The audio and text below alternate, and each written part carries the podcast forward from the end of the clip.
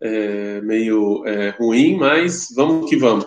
Final do Peregimel. Então a gente falou que as pessoas de maneira externa vão começar, depois do nível do povo judeu está caindo demais, as pessoas externamente vão achar que realmente é, é, o povo judeu foi trocado, o povo judeu não, não é mais, né? Porque você olha do lado de fora e fala, isso é o povo judeu? Então começa esse, né? Foi aí que a gente parou. E aí no final do Peregimel, o Rav Kuk vai falar Aval b'ma'amakim como she'ena ain, mas existe o que o olho vê e existe o que está escondido, ou seja, o que o olho é, é, não consegue olhar, não consegue ver, o que não está externo. O Rav Kuk, ele era um grande adepto do estudo de Kabbalah, né? Ou seja, isso aqui é o que a gente fala, o que está por dentro, o que está de novo, que está no âmago. Você não, o olho não consegue ver. Ou seja, se você olhar do lado de fora, realmente o povo judeu talvez não seja mais o povo escolhido mas existe algo mais profundo do que isso, não é? Gam shel naviv etzofé chama. Mais profundo do que o olho do profeta, porque como a gente já viu, alguns profetas, inclusive, falaram, o povo judeu, Zé, não é mais o povo escolhido. A gente viu isso. Aqui existe coisas que nem o profeta não consegue ver. Coisas mais profundas. Hã? Tzofé é profeta. O profeta naquela época era chamado de Tzofé. Navi e Tzofé são sinônimos. Ok? Naquela época eles eram chamados também de tzofé. Tzofé vem de, de, de, ver, visão, uma visão mais profunda. Então o profeta ele tinha uma visão mais profunda. Mas o Kuk fala que até a visão mais profunda do profeta ainda assim não consegue ver no âmago do povo judeu. Ainda assim ela é turva. Existem coisas que nem o profeta não consegue ver. Né? Que até para o profeta é estranho. O profeta olha o povo judeu se comportando do jeito que ele está se comportando, até o profeta vai falar, não, isso aqui não, não, não rola mais. Mas o Kuk fala que tem coisas até mais profundas do que isso né? Lo umam bechol ze izik a Eloquia Acharon Aboer Beomek Nishmatá Shelaumá. Dentro do povo judeu está lá queimando a ideia divina. Isso aqui, mesmo que do lado externo você pode achar, não, o povo judeu já não é mais escolha, vão trocar e tal. No âmago está lá queimando ainda a chama divina. A chama divina ainda está lá, ainda está queimando e, e isso nem o profeta não consegue ver. Então, o povo judeu nunca vai ser trocado por causa desse, desse, desse ponto, dessa ideia divina que está lá. Haketz mukrach lavô. Existe na natureza, é obrigatório a redenção vir. A redenção vai vir, está obrigatório. Já é uma lei da natureza que isso vai acontecer. Em algum momento da história, o divino que está dentro do povo judeu vai, vai acordar. Ele está dormindo. Mas em algum momento da história ele vai acordar. Isso aqui já está. Isso aqui é uma lei da natureza. É impossível você mudar isso. Ele está lá. Ele vai. Agora está dormindo, as pessoas fazendo idolatria, etc. Mas em algum momento ele vai se despertar. Em algum momento ele vai acordar. Em algum momento, quando o, o externo estiver preparado, quando o contexto estiver preparado, ele vai voltar né? E o contexto vai estar preparado depois de muitos anos de exílio, que isso vai ser o capítulo 4 que a gente vai falar daqui a pouco. Depois de muitos anos de exílio, vai estar a, a, a ideia, o mundo ele vai, ele vai, ele vai, ele vai se elevar, ele vai se desenvolver, né? o mundo não vai ser mais infantil, não vai ter mais a infantilidade da ideia divina. E aí, Shehen Bilti Tiviot Israel, que isso aqui não é a natureza do povo judeu. A natureza do povo judeu, como a gente já falou, é ter ideia nacional e ideia divina no ápice, da maneira mais clara possível. Mas isso não depende só do povo judeu, isso depende, depende de coisas externas que tem que acontecer na humanidade. A gente já falou, isso tem parte do que deve acontecer na humanidade, por exemplo, a filosofia grega. A filosofia grega ela vai vir e ela vai, é, ela vai ajudar e elevar determinadas coisas. A gente vai falar sobre isso no debate oral hoje à noite. Vale muito a pena vocês assistirem sobre a filosofia grega, a influência da filosofia grega no povo judeu. É, a gente vai falar um pouco sobre isso. Ou seja, existem coisas, a humanidade ela tem que evoluir. Mas, fala no final do Perek Gimel, tá lá, a ideia divina está no âmago do povo judeu. E ele vai terminar com Oshea. Oshea vai falar, Sempre no Tanakh, quando está escrito Bayomau, aquele dia está falando sempre da Geulah, da redenção. Naquele dia, Tikrei Ishi velot Tikrei Od Baali. Vocês vão me chamar de Ishi e não de Baali. Baali. Existem duas palavras no hebraico que são sinônimos de marido. Um é Ish Ishi é meu marido e Baali é meu Baal. Porém, o Baali ele tem duas conotações pejorativas. Uma é a idolatria. Existe uma idolatria chamada Baal, né? E a segunda é que Baal também em hebraico é dono. Então, quando o relacionamento entre homem e mulher é baseado em dono, em quem manda e quem é mandado, não é um relacionamento verdadeiro. É uma coisa que ela é obrigatória, é uma coisa que ela é imposta. Tudo que é imposto. Obrigado. Tudo que é imposto, ele não funciona, ele não é verdadeiro, ele não dura. Então, enquanto nosso relacionamento com Deus foi, foi um relacionamento de Baali, que Deus é o nosso Baal, é o nosso dono, é o nosso marido, não vai durar. Porque ninguém gosta de ser oprimido, ninguém gosta de ser mandado. Todos nós gostamos de vir da gente, né? De vir, vem de baixo para cima. A gente entende, a gente compreende, a gente quer. Quando o nosso relacionamento com Deus é dessa maneira, então é Ishi. Certo? Então, no final dos dias, na redenção final, o nosso relacionamento com Deus vai ser Ishi. Um igual. Ish e Shah, os dois iguais. Os dois Aleph, Shin. Certo? Quando enquanto o nosso relacionamento for Baali, for imposto, não funciona. Sim. A gente adora falar que é, é Você não fala só isso.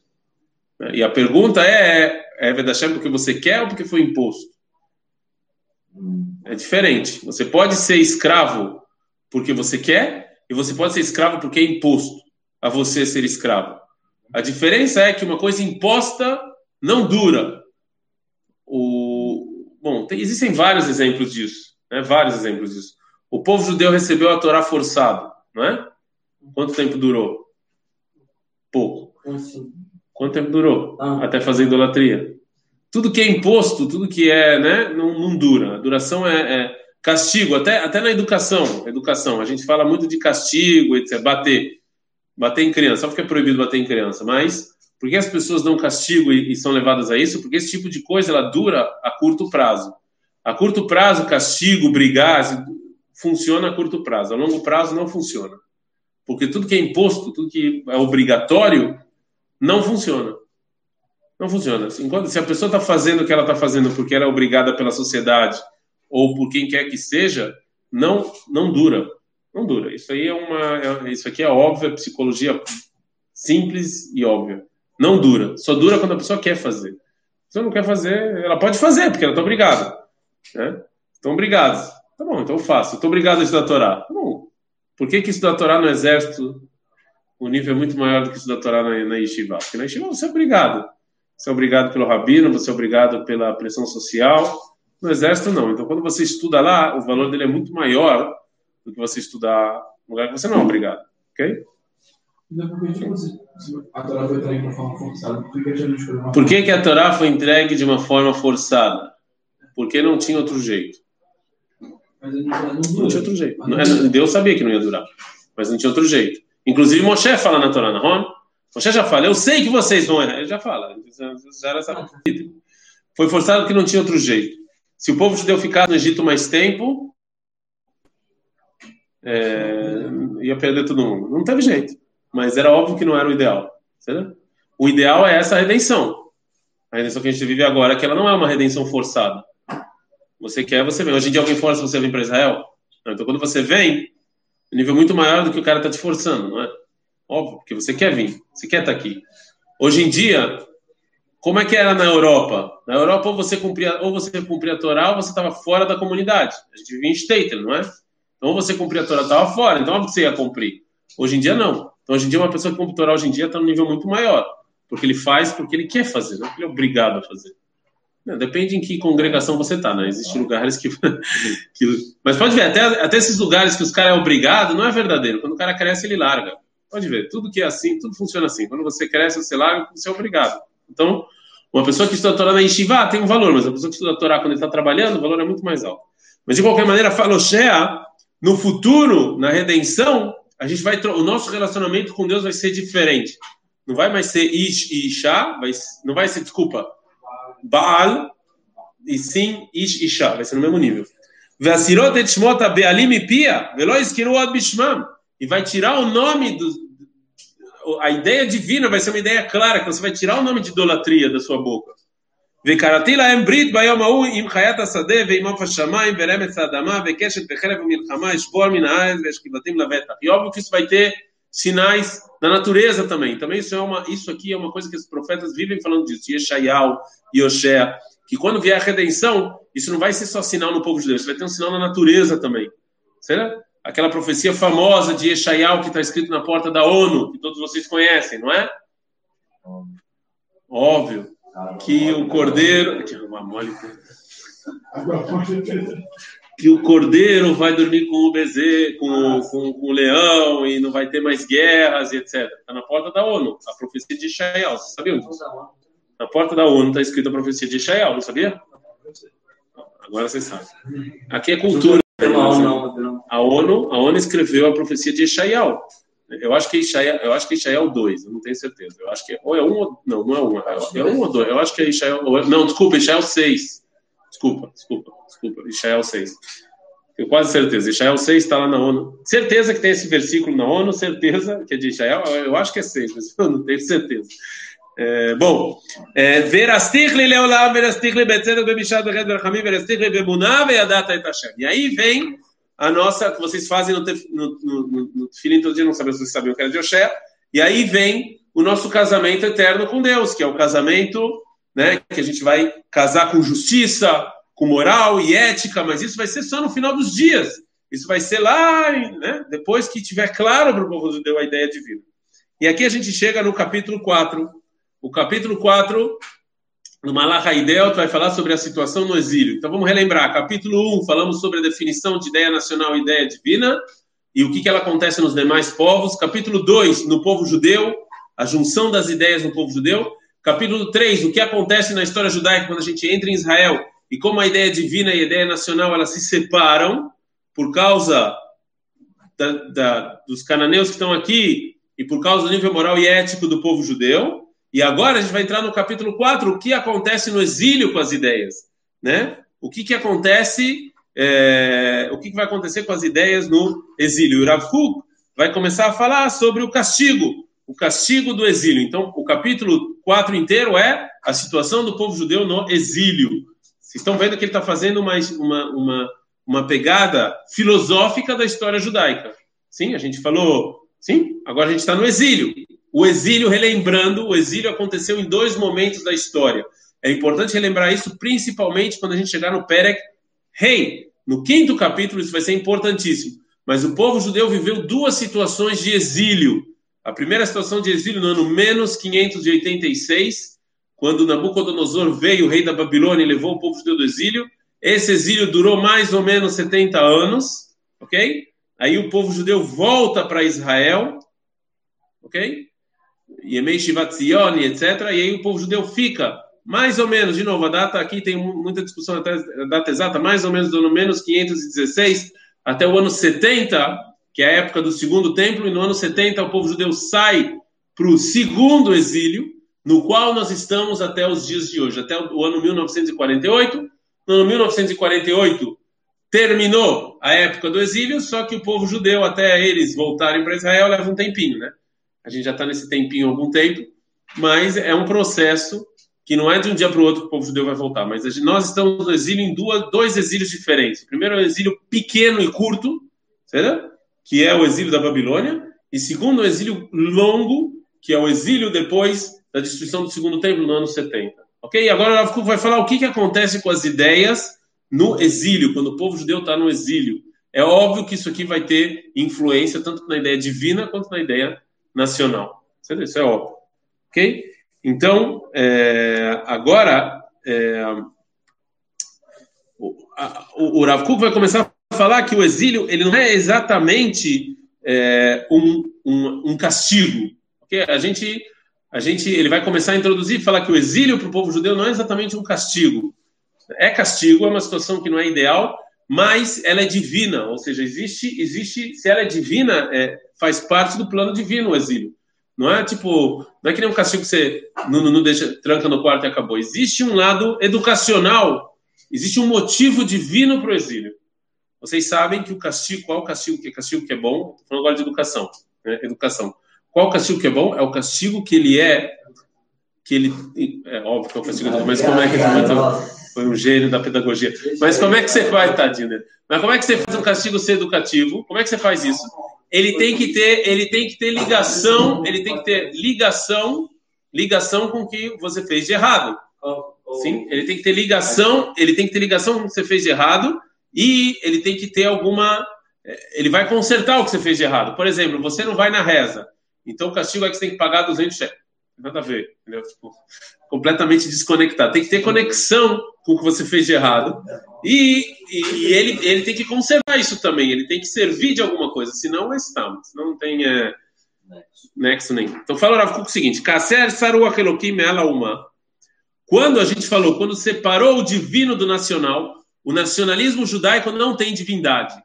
Ou pelo menos não a divindade correta. Né? Normal nacionalismo normal, que nem os outros. Não, não é o nacionalismo que nem os outros. De novo, como a gente já falou naquela época, hoje em dia existe o conceito de nacionalismo laico, que é o que a gente falou no capítulo 1, que é o nacionalismo sem ideia divina, separar o Estado da religião. E a gente já falou lá no capítulo 1 por que, que isso é ruim. Aqui, o nacionalismo, que, o nacionalismo judaico não é que ele se separou da ideia divina, ele tem ainda, todo o nacionalismo naquela época também era juntado com alguma ideia divina, porque ele era idólatra. A gente falou, não existe país sem Deus. Porém, no mundo judaico, a ideia nacional e divina foi separada, porque a ideia divina aqui era é uma ideia podre, não é ideia judaica, é uma ideia de outros povos. É uma ideia divina de outros povos, idólatra. Ok? Então, e é, então isso aqui vai causar uma desgraça muito grande, como a gente falou. Sim quando o Estado já foi criado, foi criado nesse contexto de separar a ideia da divina? Quando o Estado judaico foi criado, ele foi criado no contexto de separar a ideia nacional da ideia divina.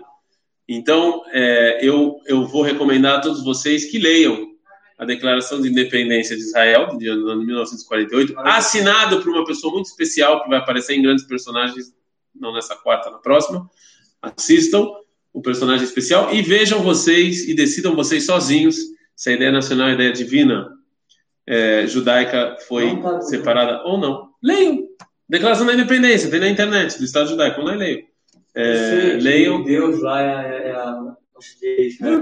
Leiam toda ela, o contexto inteiro. E como vocês veem hoje em dia, o nacionalismo judaico hoje em dia, Medinat Israel é completamente separado do, da ideia divina? Não, hoje não. Veio o que Ben Gurion queria, como o Ben Gurion queria que fosse o exército, como ele queria que fosse o, o governo. E também não importa menos o que, que as pessoas querem, e sim mais o que, que acontece. Né? Ah, pode querer o que você quiser. Herzl podia querer o que ele quisesse, mas o que aconteceu hoje, óbvio que ele foi importante, que ele deu um passo, mas se você, se você ler os livros dele e ver o que, que ele queria, o que, que é hoje em dia, por exemplo, ele queria que se falasse alemão em Israel. Mas pode querer o que você quiser, entendeu? Mas o povo, no final, a vontade de Deus ela, ela, ela aparece no povo judeu, né? Então você pode dizer, tá bom, beleza, alemão, beleza, tudo bem. Aí quem decidiu aqui foi é, foi o que decidiu aqui, tá bom? Certo? Sim?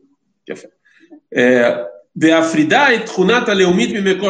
quando separou o nacionalismo judaico na, é, no final da época do primeiro templo, lá no século VI antes da era comum, ele se separou da fonte que dava vida ao nacionalismo, que é o divino. Ele se separou do divino judaico, não do divino.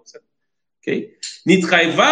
Galut. Imediatamente o povo judeu teve que sair para o exílio. Não foi castigo, foi causa. Isso causou. O exílio não é um castigo para o povo judeu pela idolatria.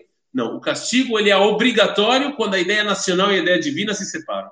Não existe como o povo judeu continuar e na terra de Israel se a ideia divina se separar da ideia nacional. Não tem. Não é, não é castigo, é consequência. Isso aconte, aconteceu. Não tem. No momento, no momento exato que é, o povo começa a entrar de novo na terra de Israel, quer dizer que nesse momento uniu de novo. Nesse momento começou o processo de união, sim. Começou quando começa quando o povo judeu entende que as duas ideias têm que estar têm que estar juntas, começa o processo de união e aí o povo judeu ele nega o exílio. Porque já não precisa mais do exílio. É isso que, isso que começou a acontecer no final do século XIX. No final do século XIX, o povo judeu começou a negar o exílio. É porque ele já estava pronto para as duas ideias se reunirem de novo. Então, ele negou o exílio. O povo judeu. Ah, mas teve esse rabino, outro foi quando? Irrelevante. Irrelevante. Quando isso? No início do século XIX. Final do século XIX. O povo judeu no final do século XIX começa a renegar, começa a entender que as ideias têm que estar juntas e renegar, aí ele começa a negar o exílio. É, querer voltar para Israel. Não é voltar para Israel, querer ter, entender que a gente precisa de uma nação nossa, própria. Ah, mas foi por causa de Dreyfus, irrelevante. Por que, que é irrelevante? Porque eu, eu, como líder, eu posso falar o que eu quiser. Mas se o povo vai escutar ou não, é outra história. Herter podia falar o que ele quiser. Mas teve outras pessoas que tentaram. Tentaram falar a mesma coisa que Herter antes dele e não funcionou. Porque naquela época o povo judeu estava propício a ouvir. Naquela época eles estavam prontos para ouvir. Uma ideia pode ser uma ideia genial, mas você só vai ouvir ela mil anos depois. Até o próprio Rav Kuk, os escritos do Rav só foram, foram estudados anos depois que, que né, as pessoas têm que estar preparadas para aquilo. Se, se, o povo não está preparado para aquilo, não adianta, você pode o que você quiser, entendeu? É, não, não, tem o que, que o povo está preparado o que, que não, né? Robespierre, a Revolução Francesa, né? Começou falando liberdade, igualdade, fraternidade. Vê como é que terminou. Napoleão. A ideia é muito bonita. A pergunta é se o povo está pronto para né, para aplicar as ideias. Não adianta apenas os Estados Unidos acabar com o Iraque e falar agora vai ter democracia. O povo está pronto para isso? Se não está, você falou e falou e acabou. Não adiantou nada. Ok? חיי ציבור המקולקל על יסוד מוכרחים היו להידכא, יחד עם צביונו הממשי ועם השלשלות הרעות שהשריש בלב יחדיו, שצמו את כל כלי משחד מוכנים לפניהם במשטרה. Fala o Rav Kuk o seguinte, por que, que o exílio teve que vir? Porque quando o indivíduo está no nível moral e ético horrível, e isso vai dar os seus sinais na congregação. Se a congregação está no nível ruim, isso, quando você é um povo, isso aqui só vai deixar o ruim pior. Você só aumenta a possibilidade de você fazer uma coisa ruim. Hein? Ou seja, quando a vida da congregação está meculcal, está estragada, então você tem que acabar com a congregação. Não tem jeito. Um, um, uma coisa, uma sociedade formada por indivíduos ruins forma um país horrível. Um país horrível. Vide a história, o que, que, o que, que a Alemanha nazista conseguiu fazer. O que a Alemanha conseguiu com indivíduos porcarias. Quando você só makzinedze, você só, você fala, aktsana é... Não, mas não é aumentar, é mais do que aumentar. É mais, você... Aktsina você é uma coisa, assim, muito mais do que só aumentar. Mais do que expandir. Vira, você... É um tipo, não sei como falar. ou seja, ou seja, a sociedade quando ela está ruim, quando você é difícil, se você é um povo, você vira muito ruim. Né? Você vira uma sociedade nojenta se você é feito de indivíduos nojentos. Então não tem jeito. Você tem que acabar com a nacionalidade. Você tem que acabar com a nação. Você tem que estragar a nação. Porque se você não faz isso, vai virar horrível. Vai virar uma coisa pior. Vai ser uma corrente que vai levar uma coisa atrás da outra, então você tem que destruir todas as bases da nação. Porque se você não faz isso, vai ser uma destruição em massa. Imagine uma nação feita por indivíduos de nível moral horrível. Não tem como, você tem que destruir essa nação. Não tem como, não tem como funcionar. Ah, você tem que destruir essa nação. Como assim? Cidades que é, é, é, é, mas aqui, mas aqui você não mata as pessoas, né? Aqui você, de novo, você tem que destruir a nação e separar o povo judeu em indivíduos. Você tem que fazer o indivíduo. Você vai transformar agora o povo judeu num bando de indivíduos e não numa nação. Exílio. Vai para o exílio. Acabou. Você não é mais uma nação. Você vai se separar, você vai se dividir, você vai começar a olhar para dentro, começar a olhar. E depois, depois vamos ver. Quando você estiver melhor, a gente vê se você se junta de novo ou não. É, de novo, é óbvio que é castigo, é óbvio que é ruim. Mas também não é que muitos vão se perder, não. Por quê? Porque quando o judeu foi para o exílio, ele não podia se assimilar. É hoje em dia. Não, se assimilar. Depende da época, na verdade. O que eu estou falando não é bem verdade. Depende da época que você está. Mas, é, mas a assimilação, assim, em massa, é, é moderno. Ah, sempre foi. É moderno. Não, é moderno. O povo judeu, quando ele estava é, em vários povos ele não tinha opção de se assimilar. Globalismo. É, é uma coisa meio moderna, assim. O que você quer dizer tipo, ah, o povo foi para o exílio, então aí depois a China vê se ah, vocês podem voltar para esses apoios. Isso quer dizer, tipo, ele poderia, poderia perder algum momento tipo, o título de Não, é o que eu era falando no final do Perek Gimel. Povo judeu sempre vai ser povo judeu. como povo, vocês estão preparados de novo a ser uma nação em Israel? Aqui depende muito do processo educacional que o povo de Deus vai fazer no exílio. Entendeu? Depende muito desse processo. Por isso que demorou tanto tempo. Não. A gente já falou isso no final do capítulo 3. A redenção, ela já está já na natureza, ela vai acontecer. Quando vai acontecer, não sei, mas ela vai acontecer. Não existe essa possibilidade. Não existe. Não existe. Agora, o ritmo depende do povo judeu. Esse é o ritmo, vão, vão aprender ou não vão aprender? Quando? Quanto tempo vai levar para vocês aprenderem? Isso depende do povo judeu. Mas quando o povo judeu começar a sentir que chegou no nível que a gente pode reunificar as ideias, então vamos começar a voltar para Israel. Entendeu? É, no gráfico o nacional tem, tem a mesma coisa do peso? Não, ele falou isso no capítulo 1 e principalmente no capítulo 2, que o nacional ele sai do divino. Ele sai do divino, principalmente no povo judeu. Então, óbvio que ele é mais forte, mas, mas ele não vive. Também a ideia divina, ela sem a ideia nacional, também ela sofre e também ela perde. Mas óbvio que ela é principal. Viveu muito já assim um, assim, um nacional. Sim, mas ele viveu de que maneira? Para vida, sobrevida ou sobrevivência? Não era vida. O povo judeu no, no, exílio não vive, ele sobrevive. É diferente. Não, não vive, é sobrevive. Isso não é viver. Você nunca viveu no Stater para saber quando, quando o cara lá vai lá e te gospe, te humilha. Mas, mas se você tivesse essa opção, você ia falar, cara, isso não é vida. Isso não é vida. O povo judeu está se virando, mas isso não é vida. De maneira plena que você vive hoje em dia. Que você faz exército, que o destino do seu povo está na tua mão. Isso não, é, isso não teve, isso não é vida. Você viver no, você viver no exílio, eu não quero nem falar, não, isso não é, não é, não é vida. Você está lá sobrevivendo, você está lá. E se sobe o maluco, né? Teve eleições, aí os caras judeus ficaram loucos. E se sobe o maluco? Você depende dos outros, entende? Isso, é, isso não é. é óbvio, você, assim óbvio que não. Lógico, e eles têm um prefeito. Mas quem é, vota nesse prefeito? Quem vota nesse prefeito? Quem O prefeito de Tveria não foi contra o judaísmo, foi contra um grupo de judeus. É diferente. E quem vota nele?